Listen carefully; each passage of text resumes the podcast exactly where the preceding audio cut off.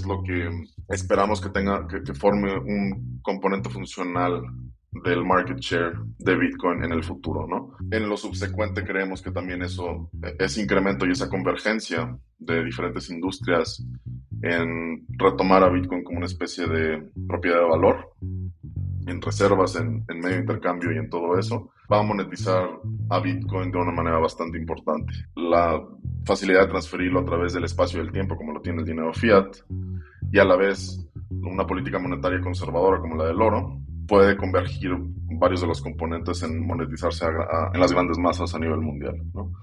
Entonces va a ser una, una moneda, se, puede ver el, el, escenario donde Bitcoin ya es una moneda importante en el teatro mundial y sea intercambiada con múltiples fiats a largo plazo. Bienvenidos a Rockstars del Dinero, en donde estamos descubriendo que hacer dinero no es magia negra, hacer dinero es una ciencia. Hay una fórmula para crear y hacer crecer el dinero y en este programa la ponemos en práctica para convertirnos juntos en Rockstars del Dinero.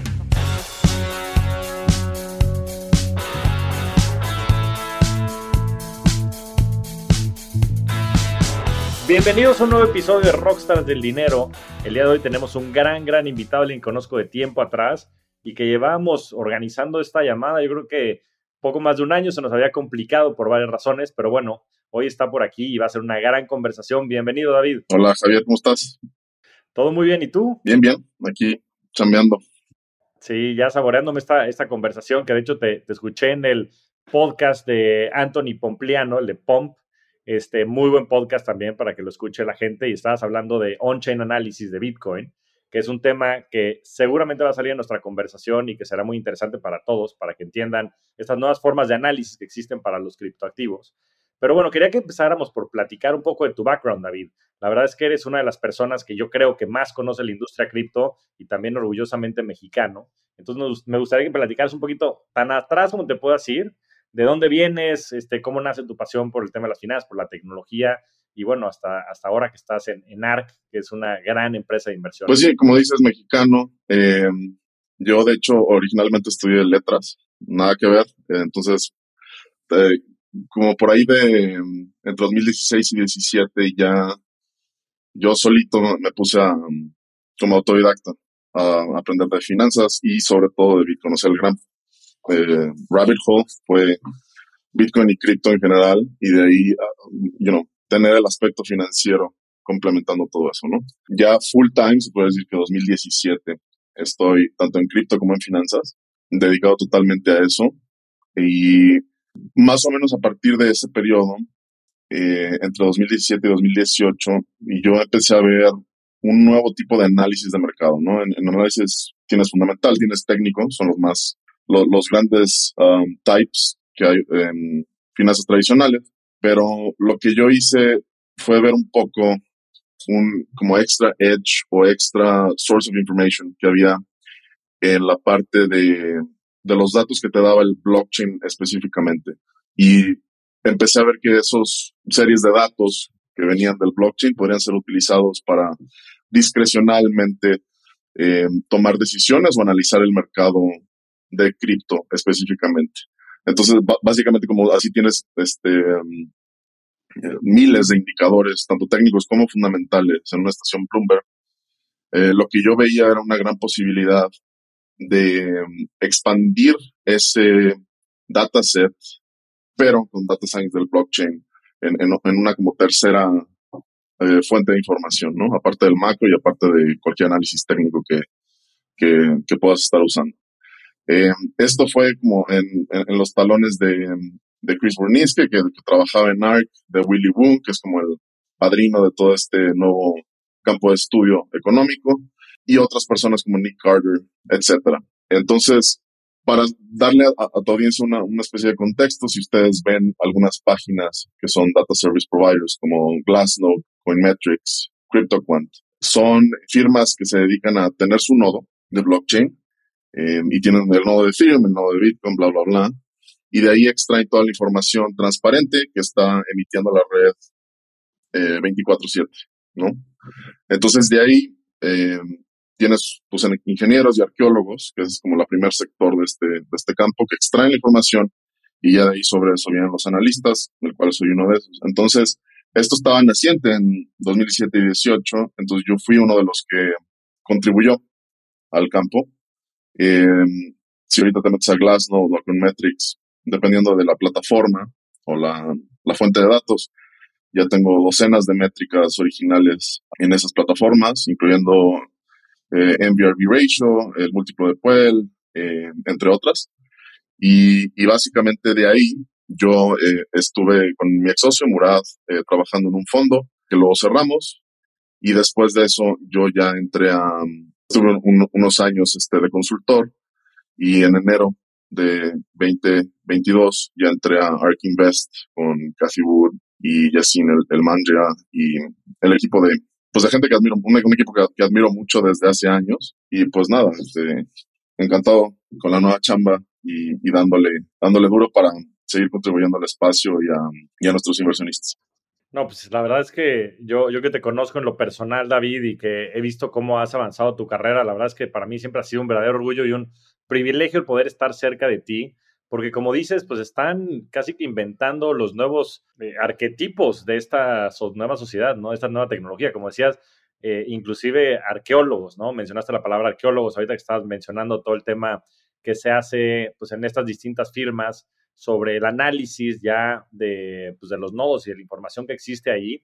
Y tú has sido uno de los pioneros en este sentido, ¿no? Como mencionabas, existe el múltiplo Puel, que es un múltiplo utilizado pues en la industria para poder analizar ciertas tendencias de, que ya platicaremos ahorita hacia adelante. Pero la verdad es que ha sido bien representativo. Muchas de las figuras que mencionas, Chris Burninsky, que, ahora tiene un, fondo placeholder que vale pues, más de mil millones de dólares, este, Willy Wu y Murat, tus ex socios en el fondo, pues que también son personas de muchísimo renombre en la industria y que han hecho contribuciones muy importantes al análisis y a, y a, las narrativas inclusive sobre las cuales se está desarrollando esta tecnología este, y bueno, por supuesto, ahora trabajando con, con Cathy Wood y con todo el equipo en, en ARC. Este, se dice fácil, David, pero la verdad es que creo que tienes muchísimo mérito.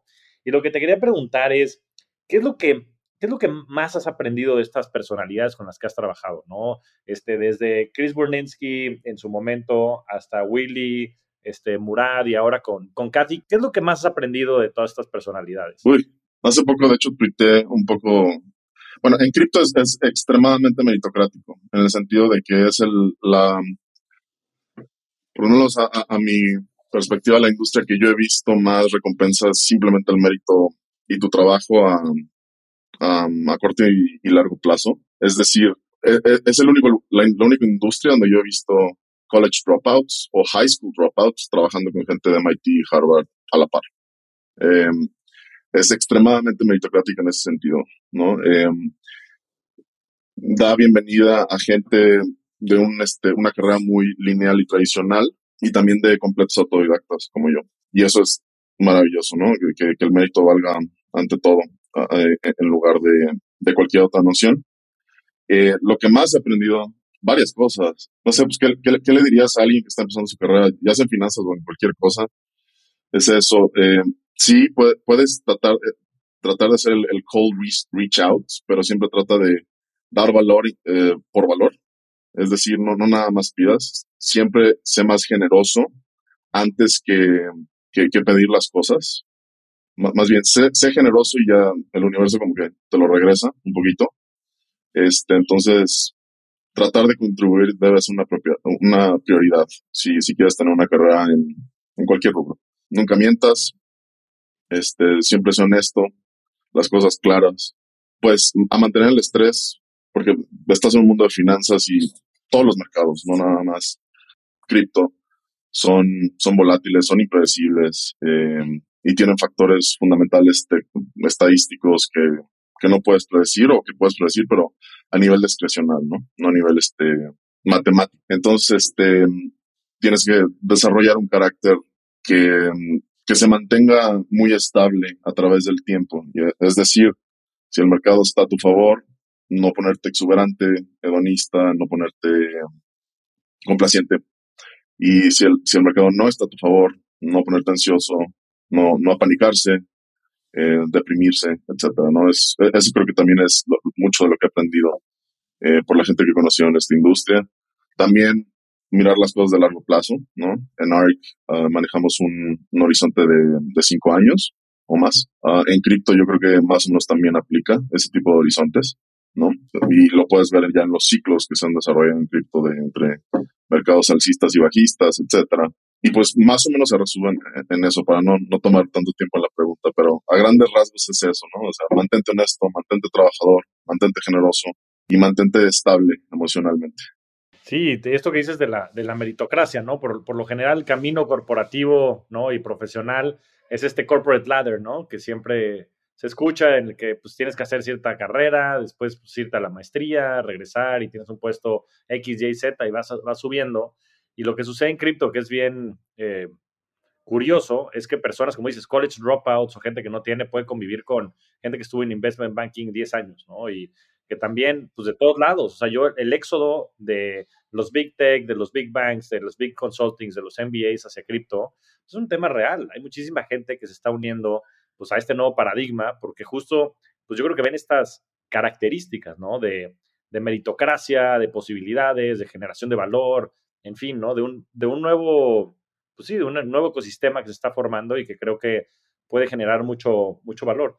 Otro tema que me llamó mucho la atención, David, que me encantaría que compartieras con la audiencia tu, tu perspectiva es pues entiende mucho que sobre todo este tema tan técnico de cripto, pues debieras como casi que ser obligatorio ser un developer, ¿no? O haber estudiado computer science. Y tú estudiaste letras, ¿no? Y tienes un background mucho más fuerte en humanidades. Y ahorita has desarrollado inclusive múltiplos, ¿no? Temas técnicamente complejos con toda esta base este, humanista que tienes de background. ¿Cómo, cómo lo has hecho para eh, complementar estos skills o más bien para potencializar porque también hay mucho de humanidades detrás de Bitcoin y detrás de todos estos sistemas, ¿no? Al final ya son, son social constructs o construcciones sociales que tienes que entender sistemas de incentivos, este, teoría de juegos y una serie de cosas que van mucho más hasta, como decías, de la antropología, hacia las letras, hasta la misma filosofía, que hacia temas técnicos. Pero ¿cómo lo has vivido tú? Sí, creo que sí. Bueno, el aspecto filosófico, ¿no? Cuando estudias letras lees mucha filosofía y también, para darte otro ejemplo, Nick Carter también estudió filosofía, ¿no? Eh, se ve mucho eso, muchos traders que conozco estudiaron filosofía, tal vez no específicamente letras, pero está dentro de, del rango, ¿no? Creo que lo que pasa ahí es, es eso, que te vuelves consumidor de, de, información compleja eh, cuando lees filosofía y la puedes procesar a la vez del mundo real.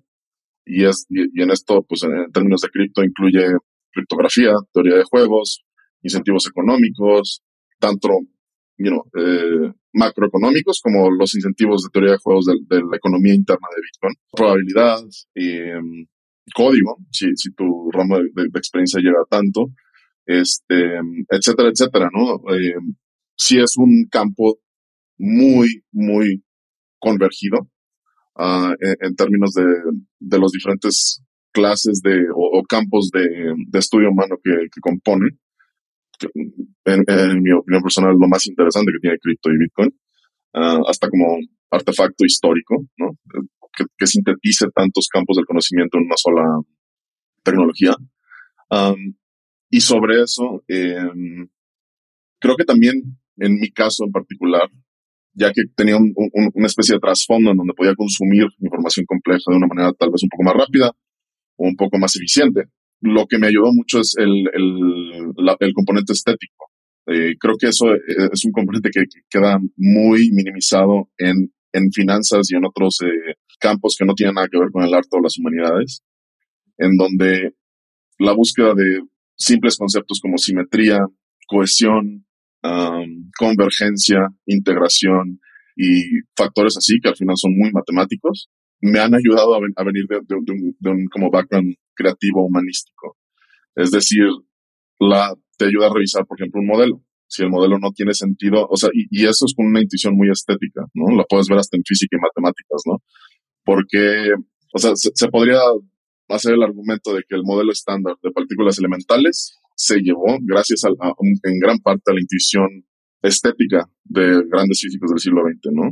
Eh, la, la, el, perseguir esa simetría, que literal está tal cual en, la, en el modelo estándar, y luego la, ruptura de la simetría y cuando se rompe dices por qué y descubres el bosón de Higgs, ¿no? Y cosas así. Entonces, creo que lo mismo aplica también a, mercados y pues, eh, a, probabilidad, en, el sentido de, uno, en el contexto filosófico, tienes que analizar las cosas desde primeros principios, ¿no? El first principles que dicen todos los, se dicen todos los libros, este, entonces está muy en boga ese concepto que es simplemente que las cosas tengan sentido a un nivel lógico y después que tengan sentido a un nivel probabilístico matemático, y después, encima de eso, la parte discrecional, ¿no? De donde ya eh, complementas tu modelo con todo lo demás, con el contexto general, es decir, el macro, otros modelos y, ya y tu modelo de riesgo mismo, ¿no?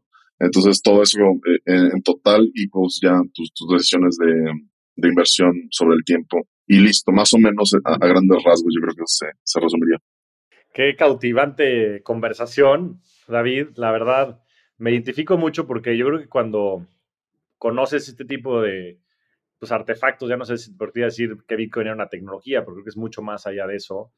Yo creo que es un stepping stone de algo que nos va a permitir, un building block, este, que de algo que nos va a permitir eh, evolucionar como sociedad y que nos va a permitir interactuar de otra manera y, y avanzar mucho en temas, como decías, de meritocracia, de productividad, de eficiencia, en fin, ¿no? Transparencia. Eh, pero, pero me llamó muchísimo la atención todos estos conceptos que dices, ¿no? Sobre, por ejemplo, la estética, ¿no? Que es algo que, pues alguien como analizando código o viendo como de alto nivel, pues inclusive hasta la volatilidad misma de que tiene Bitcoin o que ha tenido Bitcoin en su historia, como que sería difícil de comprender. Pero una vez que estás tan inmerso en el famoso rabbit hole, pues es, son cosas que empiezan a, salir, ¿no? Como decías, y desde ahí, eh, y entendiendo la, las matemáticas y, viéndolas como el lenguaje de la naturaleza y después entendiendo la trascendencia que pueden tener hacia la ciencia y hacia otros aspectos de la vida, inclusive el bosón, el, el, bosón de Higgins, todo este tipo de cosas, te cambia la perspectiva este, de manera muy, muy importante, ¿no? Entonces, pues eso nos daría para tener una, una, una plática súper, súper profunda que seguramente duraría mucho tiempo pero me gustaría que, nos dijeras específicamente qué fue lo que te cautivó de Bitcoin en un principio, este, y, cómo fue esa transición de, de, pues de, David quién era a, David quién es hoy. A primera instancia, cuando, lo, descubrí, lo que me llamó la atención es totalmente estética. Se me hizo verdaderamente bello que un artefacto, una tecnología funcionara de esta manera. Eh, y, y, eso conlleva a la forma en que Bitcoin fue diseñada, ¿no? Em, sale de un mailing list oscuro de cyberpunks que, o sea, básicamente una bola de, de, de gigabrains, llamémosles, que platicando juntos tienen una especie de filosofía en donde queremos resistencia al gobierno, en específico a través de la criptografía, y después de de por lo menos un par de décadas, en 80s y 90s, varios intentos de crear un dinero que, que fuera resistente no solo al gobierno, sino a cualquier actor que quisiera tomar poder mayoritario sobre cualquier sistema, en este caso, dinero. Entonces, después de varios intentos fallidos, de David Chom, de Adam Back, etcétera, etcétera, de, de Nick Szabo, entre otros, Satoshi Nakamoto 2008, el año justo de la crisis financiera, en octubre publica el white paper, ¿no?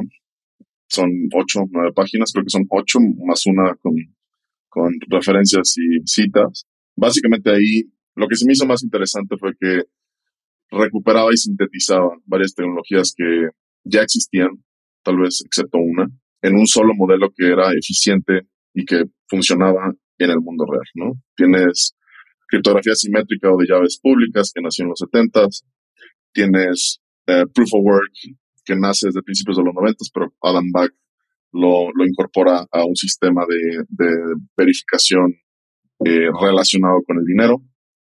Um, tienes Cap Theorem, eh, de finales de los 90 Tienes um, varias pequeñas partículas que son esenciales a Bitcoin, ¿no? Como um, Miracle Trees, eh, que también se da, me parece, a principios de los ochentas, etcétera, etcétera, etcétera, etcétera. Entonces, más, o menos como entre 5 y 10 tecnologías o conceptos tecnológicos fueron esenciales y sobre eso Satoshi Nakamoto agrega el, el ajuste de dificultad, el, que se relaciona mucho con el hash rate de, la red bajo el, el, sistema de minado y de proof of work.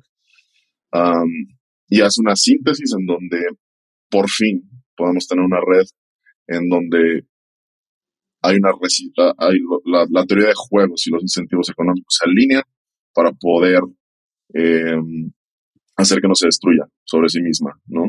Eh, contemplar el, potencial ataque, ya sea desde mineros, eh, desde exurencia irracional mercado, desde criptógrafos tratando de romper el código, etcétera, etcétera, se mantengan los incentivos para que cualquier potencial adversario de la red no solo no la ataque, sino se vuelva contribuidor de la red y la haga más fuerte.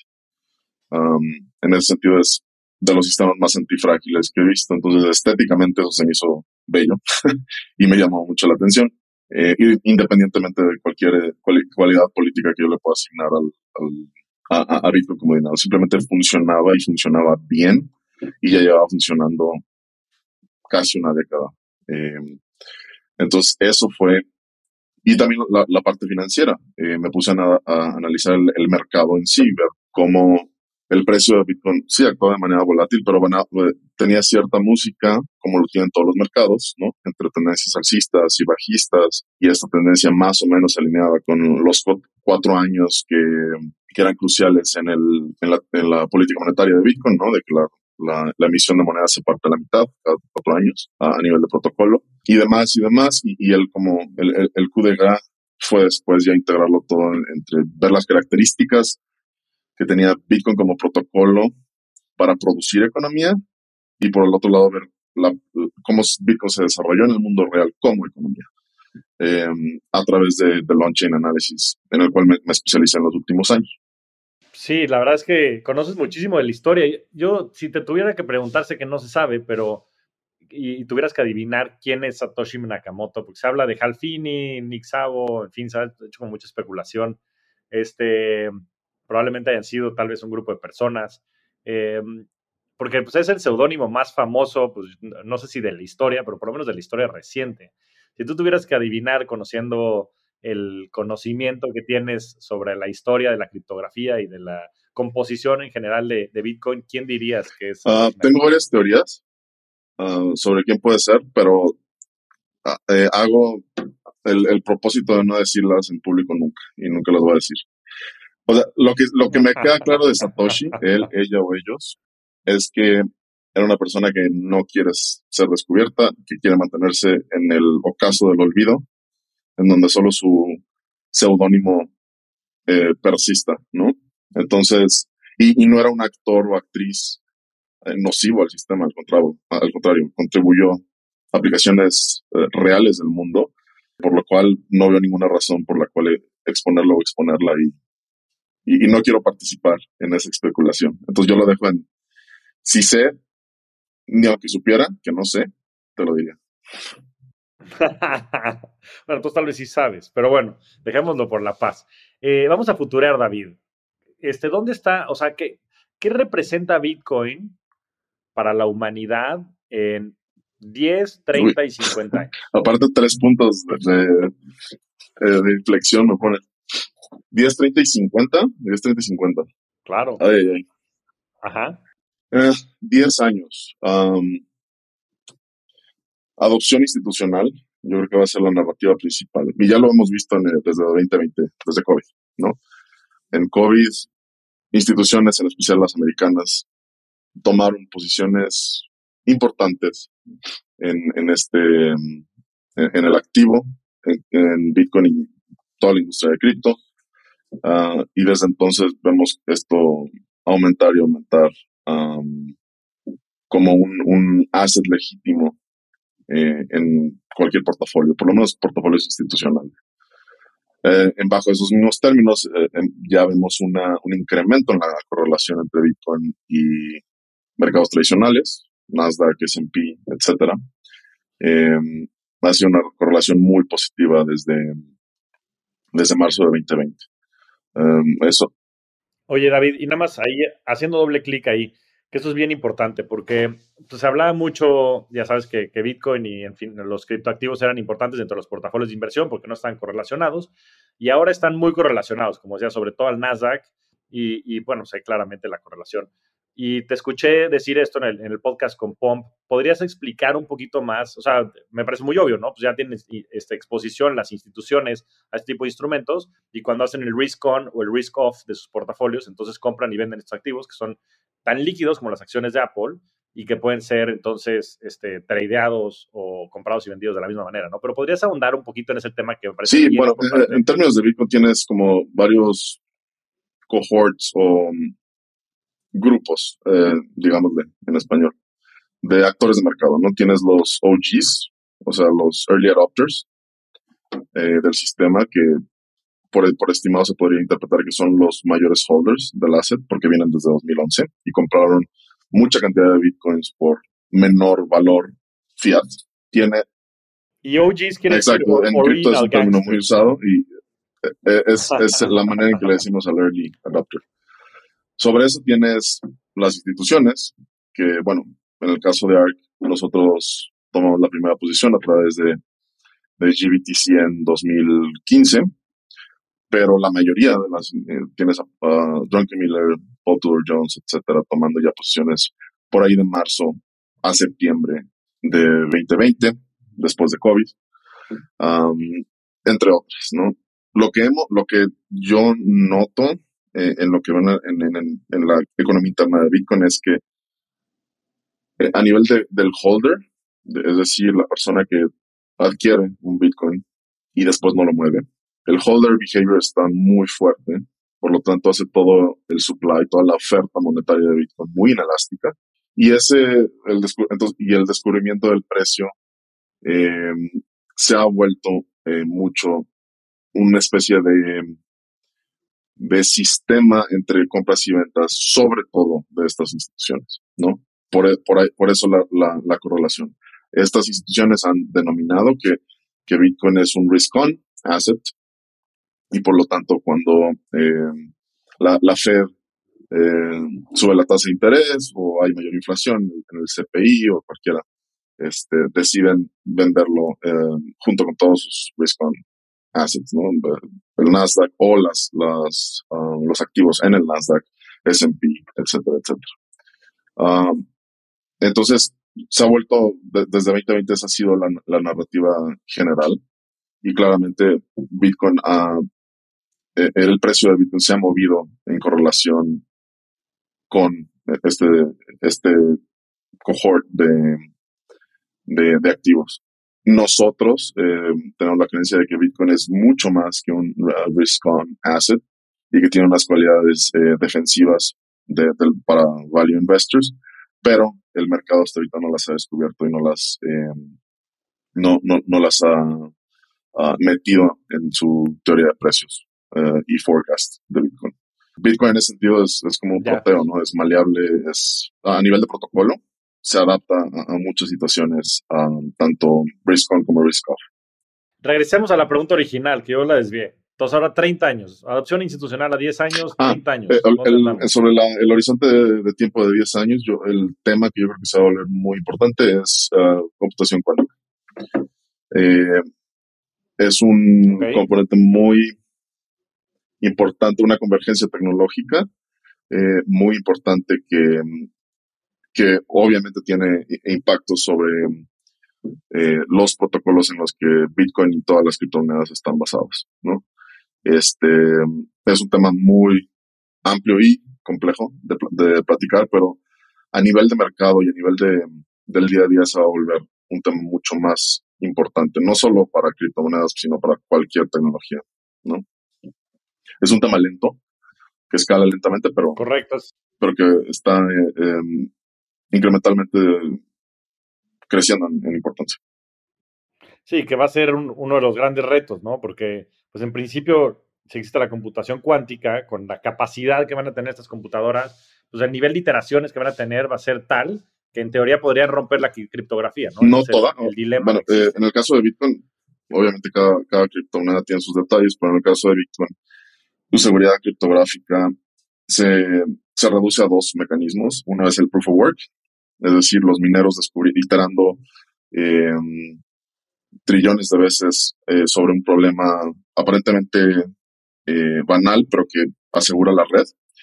Em, y el primero que descubre de manera probabilística resuelve el problema pueda eh, validar transacciones y nuevos bloques y se gana como recompensa el Bitcoin, ¿no? El Bitcoin que entra a, la, a la oferta monetaria.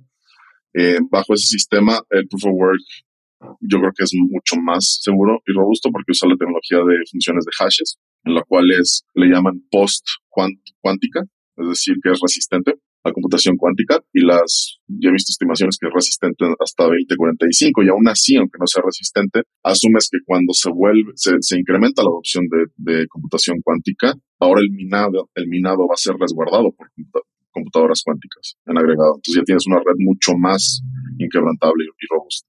El otro componente es la curva elíptica, que eso es como el signature scheme, es el, esquema de firmas eh, que, donde se valían las transacciones a nivel individual. Y se llama curva elíptica porque el problema matemático literal es una especie de curva, ¿no? Ese sí es uh, eh, vulnerable a tecnología cuántica. Eh, entonces, y eso también lo tiene Ethereum y lo tienen varias, varias criptomonedas. Y, y en eso yo creo que va a haber mucha discusión sobre cómo eh, mejorar la tecnología y readoptarla a, los, a, nivel de protocolo, tanto para Bitcoin como para Ethereum. Y para, básicamente, si, te ves, si ves el roadmap de Ethereum ahorita, el, famoso de, de merge, de splurge, todo eso, que, mucha gente se ríe de los nombres, fíjate en la parte final de ese roadmap. Está en la esquinita, en la parte derecha de todo, o sea, literal hasta el final. Y ahí dicen dos cosas que van a ser esenciales para cualquier criptomoneda. Ellos ponen CK Snarks Everything, Post Quantum Everything. ¿Eso qué quiere decir? Vamos a hacer Ethereum totalmente privado y vamos a hacer Ethereum totalmente resistente a la computación cuántica. Entonces es una cosa que en el mediano a largo plazo es muy importante para cualquier criptomoneda, eh, incluidos Bitcoin y Ethereum.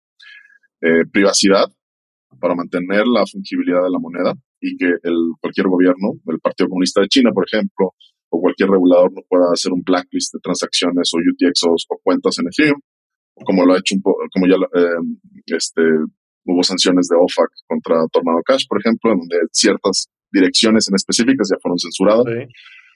Entonces, privacidad a los y creadores. ¿no? Inclusive, y arrestaron inclusive uno de los ah, Y por otro lado, entonces, fungibilidad de privacidad y por otro lado, resistencia cuántica.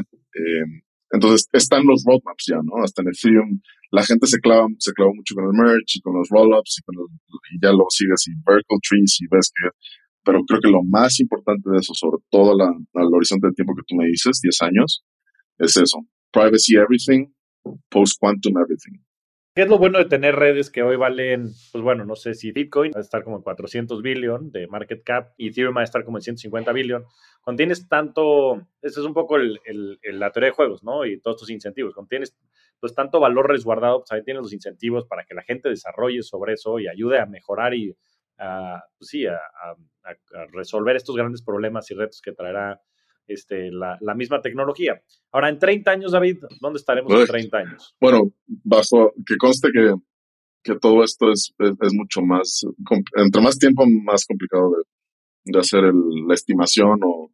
Em, bueno, en, ARC, sobre el horizonte de tiempo de 2030 tenemos eh, más o menos un, un, estimado que contempla ocho componentes que creemos se desarrollen hacia los tres años, 30 años también, ¿no? Básicamente el estimado es que Bitcoin va, va, va a capturar market share de cosas como eh, remittances, um, em, de mercados de monedas, tal cual, M2, hablando de M2. Um, exactamente. Dólares, yenes, dinero fiat en general. Eh, tesorerías de naciones-estado, como ya lo vimos con El Salvador. Obviamente esperamos que esto venga más de mercados emergentes, que mercados desarrollados. inversión institucional, como ya lo hemos visto desde COVID de una manera más decidida. Eh, tesorerías eh, corporativas, que también en 2020 ya lo vimos con eh, Tesla, Block y, MicroStrategy, con diferentes resultados, pero es parte de, del flujo de, todo mercado. eh, y, también market share de, oro, entre otras cositas por ahí. Pero grandes rasgos es lo que esperamos que tenga, que, forme un componente funcional del market share eh, de Bitcoin en el futuro, ¿no? Entonces, este, con eso llegamos a un, al, al, estimado de, un millón en 2030, el, cual este, eh, eh, estamos evaluando.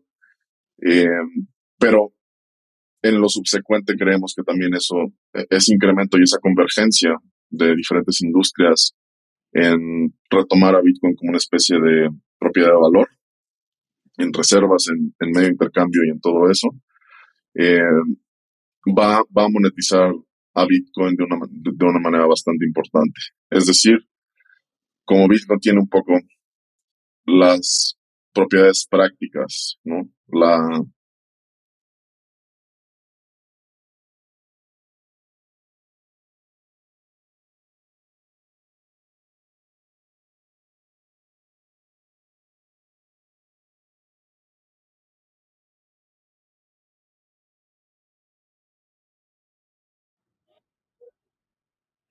Claro.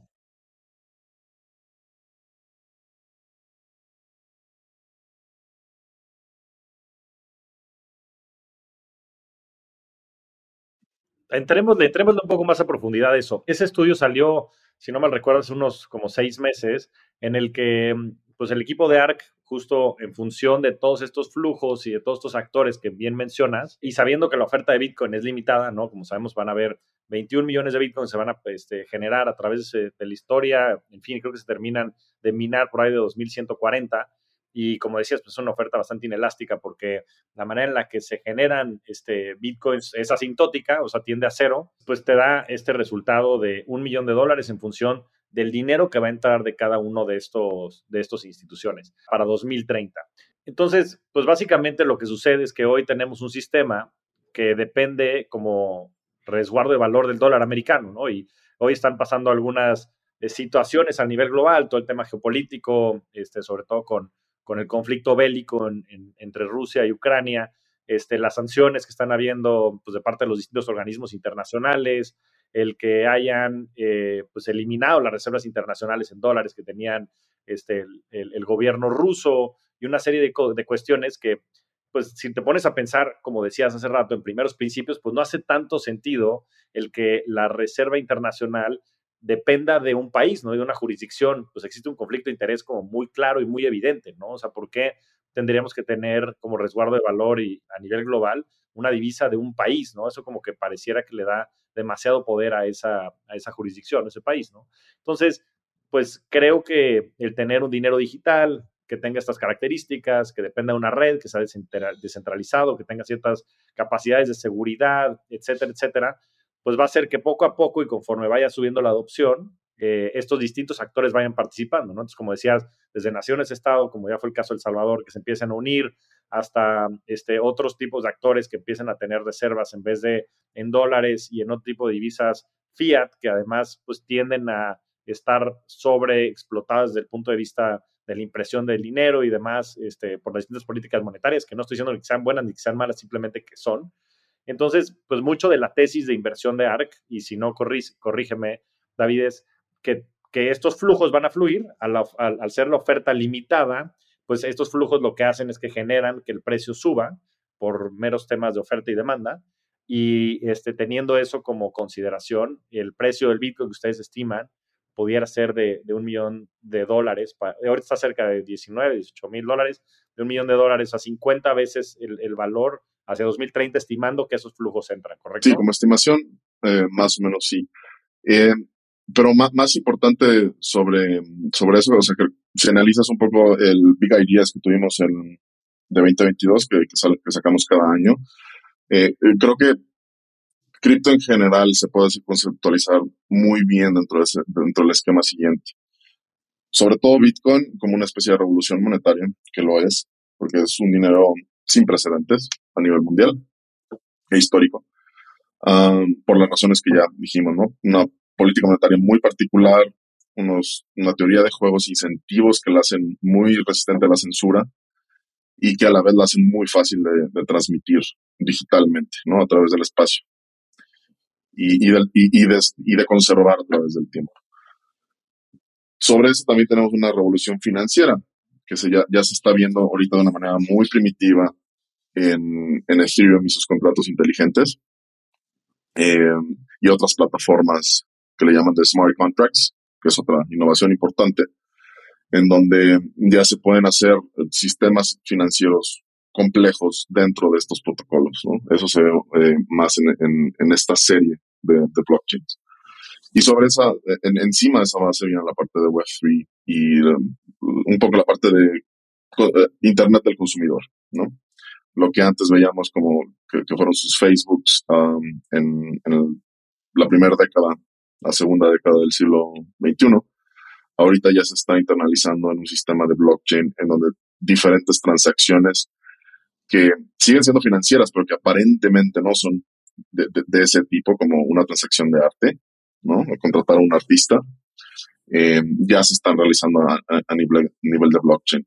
Ethereum eh, y su mercado de, NFTs eh, ya es un, gran ejemplo de eso y, que también se está desarrollando en otras plataformas de smart contracts. Entonces, creemos que la proporción de, valor respectivo al uso potencial, en donde cómo todos estos, estas industrias se pueden transformar en, los en las próximas décadas es enorme y, tiene una, una, propiedad muy asimétrica en términos de, de invertir en, en, el futuro. ¿no? Sí, o sea, asimétrica nada más para que la gente lo pueda entender es si ahorita pues tú inviertes 100 en, en, Bitcoin, pues esos 100 se pueden ir a cero, sin lugar a dudas, pero esos 100 se pueden volver 500, ¿no? Y ese es un poco el tema, ¿no? Si estos 19 mil dólares por Bitcoin se van a un millón, hiciste 50 veces tu dinero y si se fueran a cero, pues perdiste uno, ¿no? Pero no perdiste este 50 veces tu dinero. Entonces, esa, esa simetría de la que habla David, ¿no? Que puedes tú ganar 50 veces contra el riesgo de perder uno. Y creo que eso es lo que también lo hace muy interesante desde el punto de vista de, como de un activo, ¿no? Y, de un activo que puede generar valor en el tiempo. Publican también este, pues muchos análisis, David, en, en, ARC. ¿Dónde la gente los puede encontrar? ¿Dónde pueden este, suscribirse a sus distintos reportes que hacen mensuales? Este, en fin, me parece de muchísimo valor lo que ustedes están generando. sí, eh, todo lo pueden ver en, las diferentes secciones de, nuestro sitio web, em, en arc-cortoinvest.com y ahí viene todo, todo lo que tenemos sobre tanto de cripto y, de las otras uh, plataformas tecnológicas que en, las que nos concentramos. ¿Y a ti dónde te pueden encontrar? Eh, en Twitter de Puel Arc, ese es mi, mi handle, de Puel Arc, Puel va con doble L. Cualquier cosa eh, que tenga que ver con, con lo que traigo en la mente en ese tiempo o no research que publicamos, este, lo pueden ver por ahí. Buenísimo. A ver, y retomando estas dos últimas preguntas, de 30 y de 50 años, en una, en fin, en un minuto, o sea, ¿dónde crees que pudiera ser? En 30 años ya habla reemplazado el oro como resguardo de valor de facto. Este, ¿Crees que hay algunos países que lo hayan implementado como legal tender, como fue el caso de El Salvador, de manera masiva? Este, futureando, y sabemos que, pues, o sea, a 30 años lo que pueda suceder es, es este, probabilísticamente eh, no muy acertado, pero, pero simplemente este, platícanos un poco lo que tienes en la cabeza de lo que pudiera este, representar, tal vez a 2050, pues ya es el settlement layer del mundo y no nada más es tema de dinero, sino todo está tokenizado y está tokenizado sobre, sobre cripto y, en fin, la misma economía, el comercio, todo este, internacional, que estás hablando de miles de millones de dólares.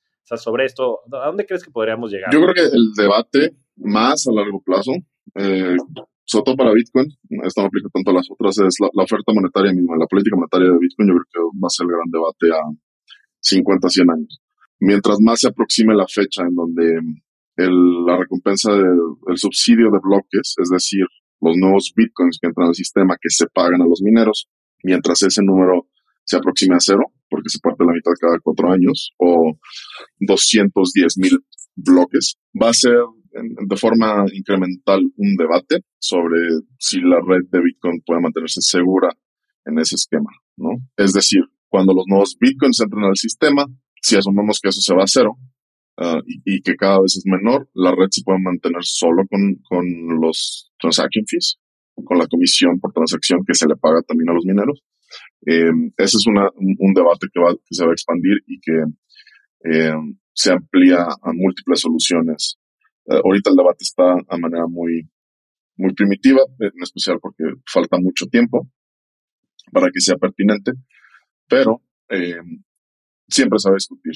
Pero yo creo que a largo plazo es lo que podría ser más predecible porque se aproxima la fecha de en donde la, la nueva emisión de moneda se aproxima a cero. Eh, y por ende el pago de los mineros. Eh, gran, gran porcentaje del pago de los mineros también.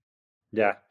Oye, David, ya por último, antes de pasar a las, a las preguntas personales, se he hablado mucho en este podcast sobre el análisis fundamental, sobre el análisis técnico, y ahora existe el on-chain análisis. El análisis on-chain o este, de cadena, sí, en español suena muy, muy, incómodo decirlo en español porque no encuentro análisis de cadena o sí, análisis de la cadena de bloques, ¿no? Está un poco raro. Exacto. Platícanos qué es y platícanos un poco cómo, cómo la gente puede aprender más de esto. Platicamos un poquito de, del múltiplo Puel y una serie de cosas y de cuestiones que es pues un poco, bueno, en fin, lo, lo que has estado haciendo estos últimos años y que también me parece apasionante porque hay nuevas maneras de encontrar estos insights y esta información oculta. Sí, pues mira, este, te doy el, a grandes rasgos que y también tenemos un, white paper publicado sobre el tema de on-chain analysis. De hecho, vete, citabas a la página arc-invest.com o si lo googleas Arc Invest On-Chain Analysis, On-Chain, una cosa así, yo creo que te sale como eh, primera, primera búsqueda. A grandes rasgos es un nuevo campo de estudio económico que se dispone a analizar económicamente a Bitcoin en relación a los datos que obtienes de su blockchain, ¿no? Afortunadamente, si tú tienes la habilidad de poner un nodo de Bitcoin eh, o de Ethereum o de lo que sea, ¿no? Y ese nodo, en el caso de Bitcoin específico, es muy barato. Es, eh, es muy fácil obtener, como tienes todo la, historia de transacciones. Sabes exactamente qué moneda estuvo por qué dirección y se transfirió a qué otra dirección, en qué momento.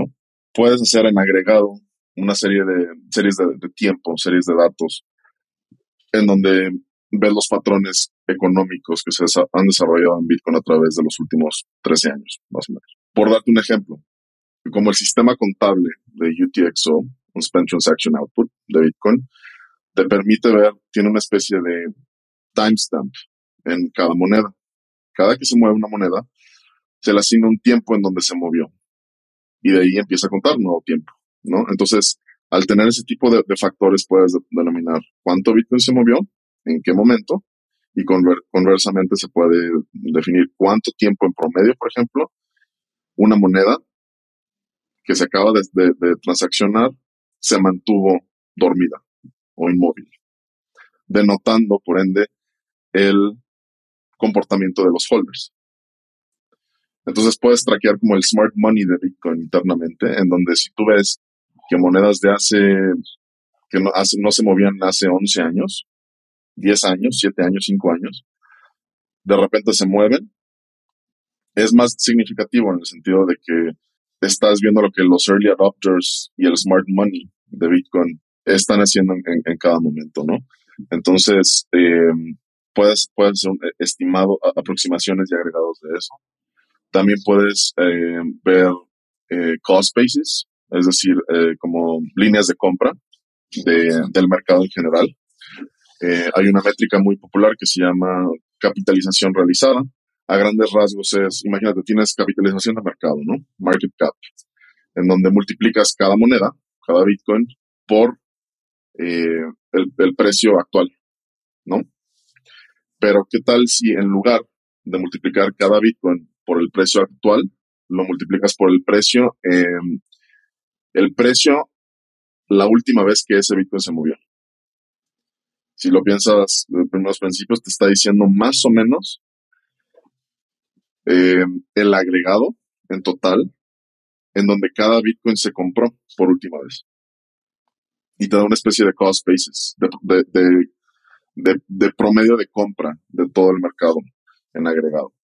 Eh, eh, esto se le, se le llama capitalización realizada. Y con eso, como ya tienes la base en donde el mercado en agregado compró, lo puedes comparar con el mercado actual, con el precio actual y te da una especie de, el, bueno, lo que yo inventé que se llama el MVRV ratio, que es eso, definir el valor entre el mercado actual y el mercado y el último punto en donde todo el mercado, ¿no? Y o sea, si, te das análisis técnico es lo que siempre quieres hacer, ¿no? Cuando pones tu media móvil de 200 días o de 200 semanas, que es la que usan mucho eh, en Wall Street, pues precisamente te das, lo que estás tratando de hacer es agarrar una media para medio a grandes rasgos, tener un estimado de dónde compró todo el mundo, ¿no? Entonces, en reversión de la media, este, te puedes ir en oversold y cuando el precio regresa a esa media, puedes definir que el mercado está otra vez en equilibrio. Bueno, con Noche Análisis lo puedes hacer a nivel criptográfico, en donde literal, moneda por moneda, puedes ver cuál fue su punto de compra, sumarlo todo y te da una, especie de, línea de compra de todo el mercado. Y así hay docenas de ejemplos. Eh, On-chain Analysis se puede definir, lo puedes extender a qué tantas monedas eh, fueron transferidas a, a casas de cambio, exchanges, ¿no? a Coinbase, a Bitstamp, a, todas las que hay. Eh, puedes definir cuánto, eh, este, por ejemplo, hacer estudios estadísticos. Se descubrió eh, hace, me parece en 2019 o 20, Glassdoor publicó un estudio en donde definían probabilidades de gasto de cada moneda, de las monedas en agregado. Entonces descubrieron que las monedas de Bitcoin tenían un efecto Lindy en, en, en su en su inmovilidad.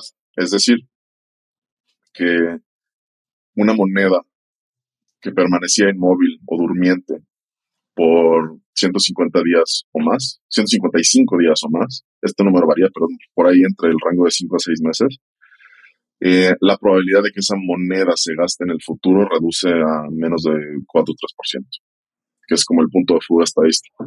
Entonces, este, ahí puedes determinar y hacer una especie de dividir el mercado entre, entre actores que piensan en largo plazo y actores que piensan en corto plazo, ¿no? Y ver qué hacen unos con los otros. Y como el supply, la, la, oferta o las monedas de Bitcoin se van a un, a un tipo de actor o a otro tipo de actor. Y así hay docenas de ejemplos, ¿no? Entonces es un, es un, es un campo muy fértil que lleva pocos años pero que se está consolidando de una manera en donde ya en el futuro puedes verlo eh, como parte del currículo de cualquier escuela de finanzas eh, o economía, es, en especial si se vuelve un, un asset importante en, la, en, el, en el teatro mundial. Y encima de eso también que puedes ver ya como, como una serie de datos que, que es indispensable en, en el, en el asset, management world, ¿no? En donde ya eh, firmas como como nosotros, pero eh, no solo como nosotros, también lo, he visto ejemplos de, de Fidelity, por ejemplo, eh, ya integran muchos de estos datos en sus, en, sus propios modelos. Y la, la, ventaja de todo esto es que por primera vez estás acabando con el concepto del black box entre los hedge funds o las instituciones y el retail o el, la persona común, que nada más quiere hacer sus inversiones con su propio capital. Porque sobre todo en el caso de Bitcoin, cualquiera puede poner su propio nodo de una manera muy barata y empezar a, minar este tipo de datos y analizarlos a su placer, ¿no? Este, entonces, el, la, la simetría de información que hay entre un fondo multimillonario o billonario con, con, el, eh, em, con la, información que puede obtener un, un retail investor em, que apenas está empezando y apenas tiene unos 10 mil dólares en la cuenta, converge de manera, se colapsa de manera muy, muy contundente. Entonces creemos que esa, e, e, esa transparencia va a ser una de las, es una de las grandes proporciones de valor de, Bitcoin, que no solo la puedes analizar a nivel de protocolo criptográfico y de seguridad, sino también encima de eso puedes analizarlo económicamente a una, a una, de una manera muy simétrica para todos, ¿no? muy pareja. No, pues este, fascinante. ¿Quién, ¿Quiénes más están publicando esto? Bueno, decías que también Fidelity, ustedes en ARC, este Glassnode también publica algo de on-chain analysis. ¿Dónde la gente puede encontrar un poco más de información al respecto? De nuevo, de nuevo refiero al, al, paper que hicimos, que sobre, sobre, todo fue pensado como introducción a cualquiera, al retail investor, pero también al, al analista de una institución que no tiene mucha idea de esto. El white paper de on-chain analysis que, que, hicimos en arc-invest.com eh, lo pueden encontrar y sobre eso también este, hay varias plataformas, eh, Glassnode, Coinmetrics, CryptoQuant son las más populares ahorita, en donde tienen sus propios glosarios de qué es cada cosa y tienen sus propias métricas. Ahí tienen, tienen paywall. Y si no, también este, lo pueden hacer ustedes mismos, poner su nodo, que en, el caso de Bitcoin es bastante barato, y empezar a extraer toda esta información y agregarla. Pero les recomiendo, si, si no tienen este, mucha idea y es un primer approach, váyanse por los glosarios de, de una página de estas eh, o, por, o con nuestro paper, porque literal fue pensado de esa manera, ¿no? Eh, introducirte desde lo más básico, desde que, es el UTXO, Accounting Ledger, de Bitcoin, a haya cosas más complejas, ¿no? Y ya de que puedas como que pensar de esa manera. Buenísimo, vamos a ponerlo en las, en las notas del show. Ya este, por aquí tengo el, el paper este, para que la gente lo pueda consultar. Ahora, David, vamos a pasar a la parte de preguntas rápidas porque ya nos anda acabando el tiempo. Este, la primera es, ¿cuál es tu libro favorito? Uno solo, el que más ha influido tu pensar. Um, ¿Se puede decir las obras completas de Shakespeare? Eso. Ándale. ¿Y por qué? Pues creo que como todo el mundo está contenido en Shakespeare. Si quieres ser muy específico, Hamlet y Rey algo así. Ok.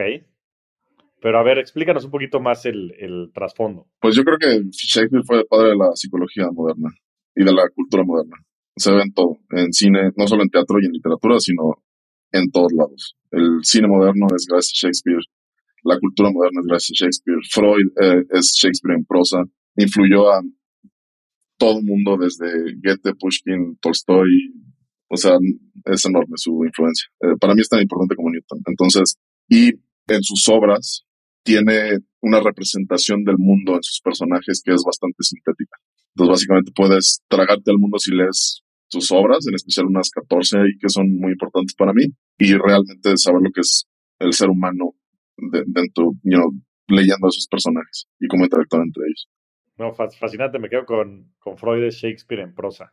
Lo voy a tuitear ahorita, que esté quoteándote, para empezar a, este, a, generar un poquito de... Sí, Harold decía que, que el, el complejo de Edipo debió de haberse llamado el complejo de Hamlet y el Death Wish debió de haberse llamado el complejo de Macbeth. Entonces, yo, yo estoy totalmente de acuerdo.